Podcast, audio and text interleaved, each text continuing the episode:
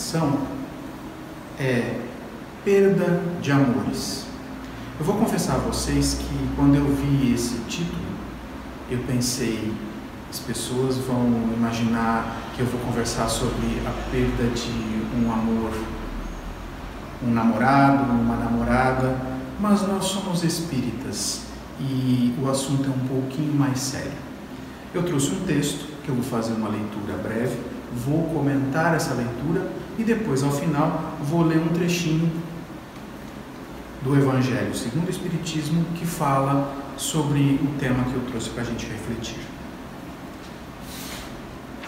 O texto começa assim. Ah, antes de mais nada, esse texto foi tirado de um programa que é transmitido por todo o Brasil chamado Momento Espírita. Esse texto foi transmitido em 2012 e vocês vão verificar que ele é bastante atual. Perdi meu filho. Perdi minha filha. Estas são expressões lacrimosas de pais vestidos de dor pela morte de seus filhos. A lógica humana pondera que os pais devam morrer antes dos filhos. Seria a ordem natural das coisas, comenta-se. No entanto, a vida tem suas próprias diretrizes e não segue a lógica que se lhe tenta determinar. Cada ser tem o seu tempo certo de vida, seu momento de partir. Vamos lá. Há muito tempo eu ouço isso. Perdi meus pais, perdi meu primo, perdi alguém. E isso sempre me intrigou, porque a gente, quando diz que perdeu alguém, não me soava muito bem. Mas seguindo o raciocínio do texto, quando aqui encarnados, nós entendemos que a lei que rege a matéria, teoricamente seria assim: o mais velho morrer ou perecer antes do mais novo. Mas não necessariamente é isso que acontece sempre. Não necessariamente é isso que se sucede. Ora, então a lei que a gente entende está errada? Este é o ponto de reflexão.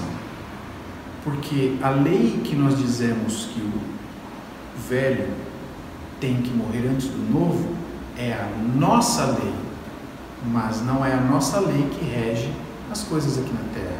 É a lei de Deus que é perfeita. Vamos continuar a leitura.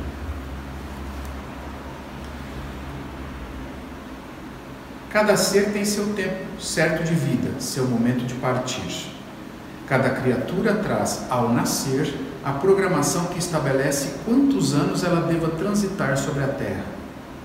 Por isso, inúmeras vezes, partem antes os filhos do que os seus pais.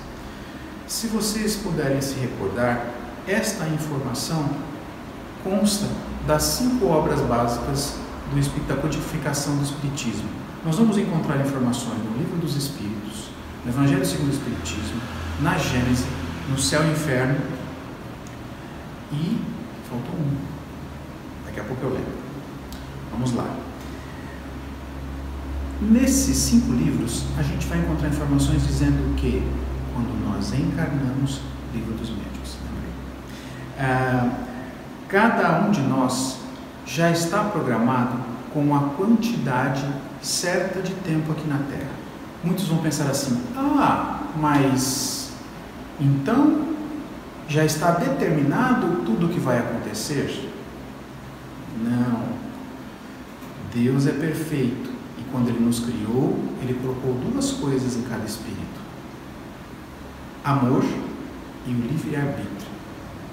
Apesar de ser programado quanto tempo nós estaremos aqui na Terra, isso pode ser mudado para mais ou para menos. Vamos lá. Por isso, muitas vezes partem antes os filhos do que os pais. Isso sem se falar das mortes que ocorrem por conta do risco e da imprudência, dos desatinos, das inconsequências mundanas. Dessa forma, o processo de separação pela morte é extremamente doloroso aqui na Terra. Esta informação que o processo é doloroso é porque as pessoas pensam que estão se separando para sempre daquele seu ente querido. Mas o Espiritismo mostra que não é bem assim que acontece. Acostumados à nossa vestimenta carnal, grosseira, impedidos de ver o mundo invisível que nos cerca, nós choramos a ausência dos que nos disseram o grande adeus nas fronteiras da morte. Vejam, o texto fala aqui de um grande adeus. Mas, volto a frisar, somos espíritas. Entendemos que esta vida, esta encarnação aqui na Terra é passageira. Ora, a verdadeira vida é a vida espiritual. Então, esse grande adeus para nós espíritas é nada mais que um até breve. Vamos lá, continua o texto. Chorando e lamentamos, falamos de perda. Mas, como escreveu José Saramago, perder? Como assim? Não é nosso. Recordam-se? Foi apenas um empréstimo.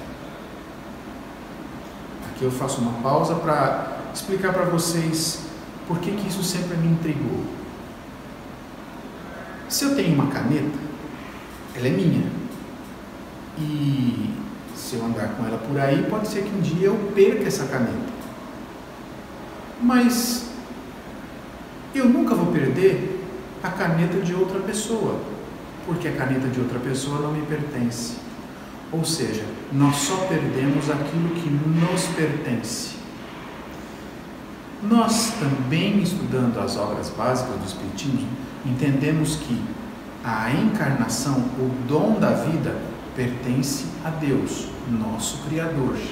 Este corpo que está comigo agora foi um empréstimo de Deus para que eu possa aqui na terra passar por provas e expiações e evoluir.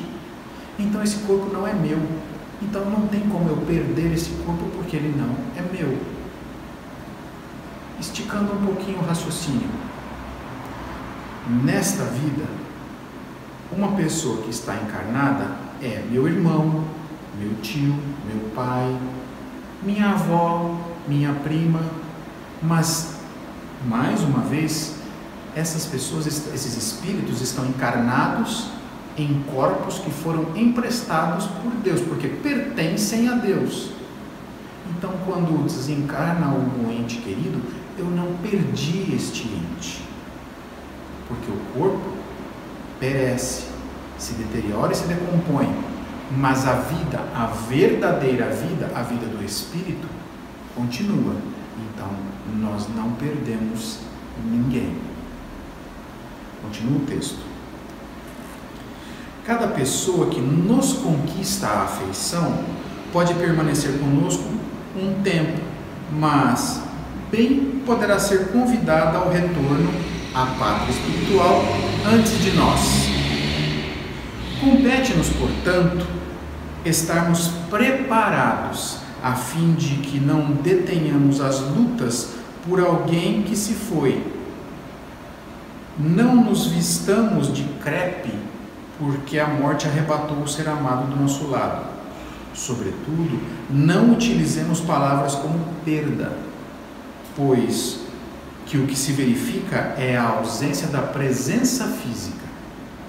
Veja, por muito muitos séculos, a humanidade, ou seja, nós espíritos que estamos agora encarnados, já estivemos encarnados em outras épocas, tivemos costumes e algumas das religiões, hoje em dia, ainda tem costumes rituais, os quais a doutrina espírita não tem, de cultuar os mortos, de cultuar as cerimônias fúnebres, de cultuar o luto. Eu sei que é um assunto delicado, mas vamos ser objetivos. Estamos aqui para aprender a amar sinceramente ao próximo. E quando partirmos desta encarnação, uma nova encarnação vai ser colocada à nossa disposição. E depois dessa, outra, e outra, e outra. Se o objetivo é aprender a amar, investamos o nosso tempo, a nossa saúde, a nossa atenção aos sentimentos e não às figuras, às, aos rituais. Continua o texto. Os que partem prosseguem nutrindo por nós os mesmos sentimentos. Essa frase é muito profunda, porque alguém que nos ama tem o um sentimento, aquilo que pertence ao espírito. Então, desencarnado eu ou a outra pessoa, esse sentimento não vai desaparecer, porque quando nós desencarnamos, deixamos aqui tudo que é material, mas o conhecimento adquirido e os sentimentos seguem com o espírito pela eternidade. Então, quando um ente querido desencarna e esse ente querido nutre por nós um sincero sentimento, esse sentimento continua com esse ente querido, agora vivendo no plano espiritual. Se nos amam, envolvem-nos com seus abraços espirituais de forma constante. De onde quer que eles estejam, trabalhando no bem, fazendo-nos tudo recordar como um delicado sono ao despertar. Eu cometi um erro aqui, eu vou ler a frase novamente. Se nos amam, envolvem-nos com seus abraços espirituais de forma constante, de onde se encontram trabalhando no bem, crescendo no progresso, nos enviando suas mensagens de luz. Ou seja, os espíritos se comunicam pelo pensamento.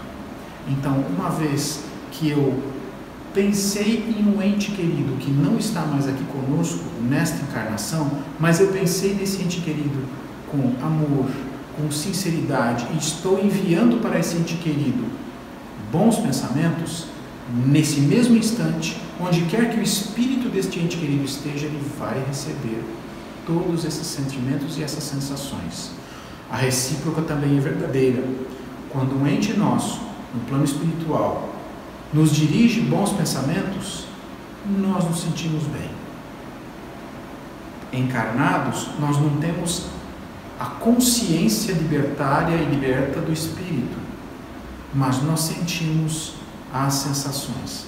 Às vezes nós estamos no meio de uma situação muito diferente que teoricamente nos tiraria do sério. Entretanto, a gente sente uma paz interior muito grande. Pode ser, pode ser que seja um ente que nos envia bons pensamentos. Agora sim, eu vou ler a frase correta. Aguarda-nos a cada noite o desprendimento do corpo para dialogarem conosco mais intensamente. E nos abençoam as lembranças, fazendo-nos tudo recordar como um delicado sonho ao despertar. Sabe, já aconteceu comigo algumas vezes e eu tenho certeza que se vocês puxarem pela lembrança também vão é, ter este tipo de recordação. Alguém que desencarnou há algum tempo ou há muito tempo e eu acordo, caramba, sonhei com aquela pessoa, mas ela estava um pouco diferente, estava mais corada, mais jovial, mais forte, estava feliz. E quando a gente se lembra desse sonho que a gente teve, vem-nos uma sensação muito agradável.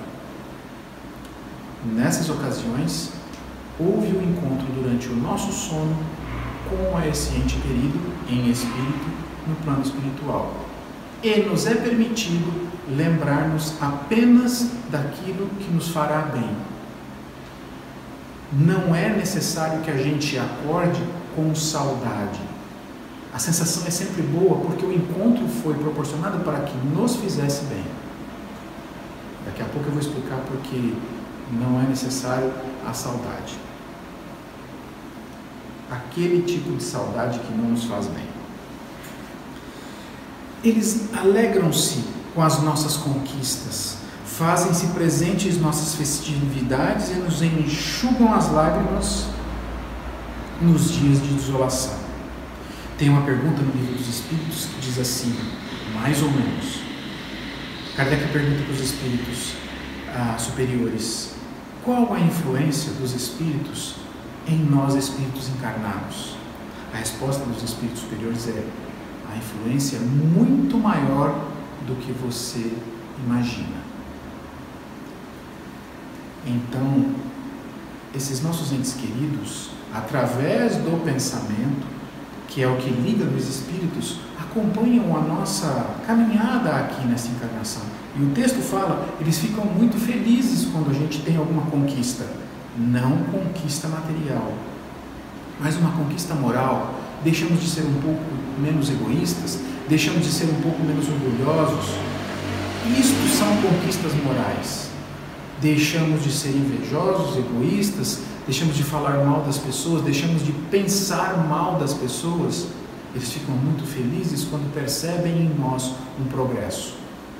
O texto também fala que quando a gente comete alguns erros, eles ficam tristes também por nós mas se esforçam em nos inspirar para que da próxima vez nós trilhemos o melhor caminho. O texto diz assim: alimentam a nossa saudade com suas sutis presenças e, vez por outra, espalham o perfume do seu amor, causando-nos doces emoções. Por que, que eu falei que ia falar da saudade? É claro que, por estarmos encarnados, presos à matéria, as nossas necessidades primeiras são materiais. Então, quando da transferência de um ente querido para o plano espiritual, a primeira dor que nos ocorre é a saudade material. Mas essa saudade material não nos faz bem. Essa dor e essa saudade material nos leva à tristeza, porque a gente tem a impressão que não vai mais encontrar esse nosso ente querido. Lembra que eu falei que a influência deles para conosco é muito grande e quando nós pensamos nos nossos entes queridos, nós enviamos para eles nossas sensações? Quando nós temos saudade, quando nós choramos, quando nós ficamos tristes, nós estamos enviando para esses nossos entes queridos tristeza. É o que nós gostaríamos que eles recebessem de nós? Claro que eu não quero que a partir de hoje você saia fazendo uma festa de felicidade porque um ente não está mais do seu lado aqui encarnado. Não é isso. Usemos o bom senso. Vamos transmitir amor para eles. Vamos sim sentir saudade mas a saudade que não nos traz tristeza, a saudade que nos faz bem e que fará bem a todos eles. Os nossos entes que já se foram também incentivam-nos nas lutas de cada dia e eles aguardam paciente e amorosamente que os anos transcorram a fim de que se processe o verdadeiro reencontro. Eles nos disseram até logo mais, não disseram adeus. Afetos ausentes, não perdidos e nem desaparecidos. Pensemos nisso e reformulemos nossos pensamentos e palavras em relação a quem não está aqui encarnando conosco.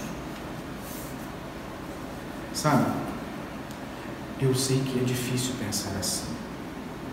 De novo, a nossa primeira atitude é a de dor. é natural.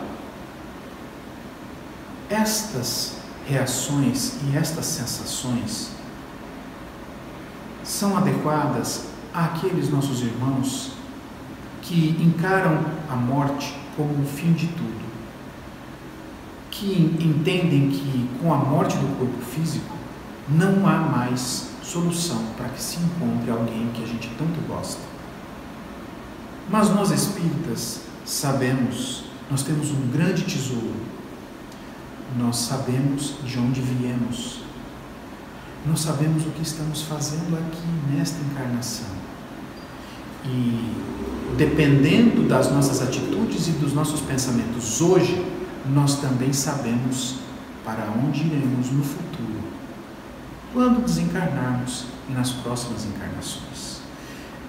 Este conhecimento, essa certeza de um futuro que não existe para as outras pessoas, nos dá condição de não nos revoltarmos, nos dá a condição de entendermos serenamente que a morte do corpo físico é apenas um processo natural, é uma lei de Deus.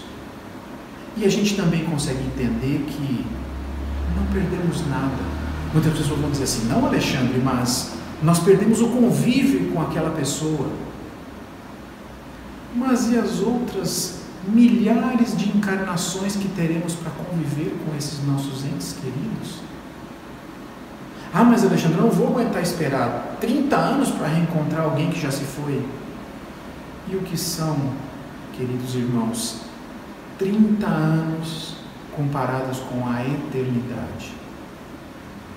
Vejam, cada argumento que se dá pensando na matéria, há uma resposta vinda do Espiritismo. Essa doutrina que nos ilumina o pensamento guia nosso caminho em direção à felicidade. Eu vou fazer uma observação aqui. Também no livro dos Espíritos, Kardec pergunta aos espíritos superiores: qual é a verdadeira felicidade?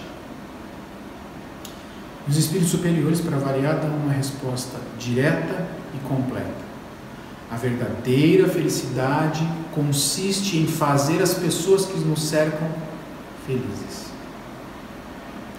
Sabe, eu li isso várias vezes, não sei quantas, no livro dos Espíritos, para poder absorver e compreender melhor. E hoje eu li um texto, uh, não é espírita, tá? dizendo o seguinte: como algumas pessoas renunciam da própria vida, se deixam tornar-se infelizes para fazer com que as pessoas ao redor sejam felizes. Um pai ou uma mãe que dedicam a vida inteira para um filho que depois bate asas e vai para o mundo. Um irmão ou uma irmã que faz isso para um outro ente querido. Um filho que dedica metade da vida cuidando de um pai ou uma mãe enferma e acamada. Eu diria que se a gente observar a resposta dos espíritos superiores, aparentemente esta pessoa escolheu a infelicidade, mas ela está fazendo a quem ela ama feliz. E o que nos faz feliz é a felicidade de quem a gente ama. Então eu li o texto materialista e usei a interpretação à luz do Espiritismo e entendi que, na verdade, o que o texto falava, que era uma pessoa que tinha escolhido a infelicidade, na verdade, era uma pessoa muito feliz. Para que a gente possa terminar a nossa reflexão, é, eu vou ler um trechinho do capítulo, mais uma vez. Capítulo 6 do Evangelho segundo o Espiritismo. Vocês vão estranhar a capa, mas é uma edição diferente, nada mais, tá? O capítulo 6, que inicia-se com o título O Cristo Consolador. E exatamente no primeiro e no segundo item, sob o título O Jugo Leve, diz o seguinte: Vinde a mim todos vós que sofreis e que estáis sobrecarregados, eu vos aliviarei. Tomai meu jugo sobre vós e aprendei de mim, que sou brando e humilde de coração, e encontrarei o repouso de vossas almas, porque meu jugo é suave e meu fardo é leve. Isso está em São Marcos. Comentário do Kardec e dos espíritos superiores. Todos os sofrimentos, misérias, decepções, dores físicas, perda de seres queridos, encontram sua consolação na fé no futuro, na confiança na justiça de Deus que o Cristo veio ensinar aos homens. Sobre aquele, ao contrário, que não espera nada depois desta vida, ou que duvida simplesmente, as aflições se abatem com todo o seu peso e nenhuma esperança vem suavizar-lhe a amargura. Eis o que levou Jesus a dizer: Vinde a mim todos vós que estáis fatigados, e eu vos aliviarei. Entretanto, Jesus coloca uma condição à sua assistência e à felicidade que promete aos aflitos. Essa condição está na lei que ensina. Seu jugo é a observação dessa lei.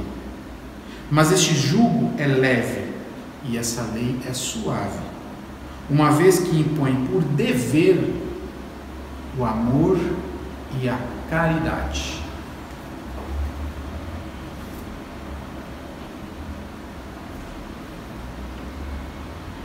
Mais uma vez, eu lembro a todos que o título, Perda de Amores, aparentemente é muito profundo. Mas ele é profundo, ele atinge a todos nós. Mas cabe a cada um de nós trabalhar tudo isso com o apoio da codificação de Kardec, com o apoio de todos os ensinamentos dos espíritos superiores, das orientações dos espíritos superiores, nós temos muitas, muitas maneiras de enfrentar todas as dificuldades. Mas o texto aqui do Evangelho segundo o Espiritismo diz que Jesus coloca uma condição para que nós possamos obter a ajuda do Mestre, que é seguir a lei de amor e a lei de caridade. Lei de amor sincero ao próximo. A lei de caridade que diz: fazer ao próximo o que você gostaria que fizesse a você mesmo. Essa é a reflexão que eu trazia, que eu trouxe hoje para todos nós. Espero que isso possa ajudar a todos a enfrentar a não mais perda de amores, mas tem muita gente que não gosta quando eu digo isso, mas enfrentar o até logo dos que se foram nessa encarnação, porque com certeza nos encontraremos em breve no plano espiritual. Obrigado a todos, mas antes de me despedir, vamos fazer a prece de encerramento. Fechemos os olhos, respiremos lentamente a paz e a energia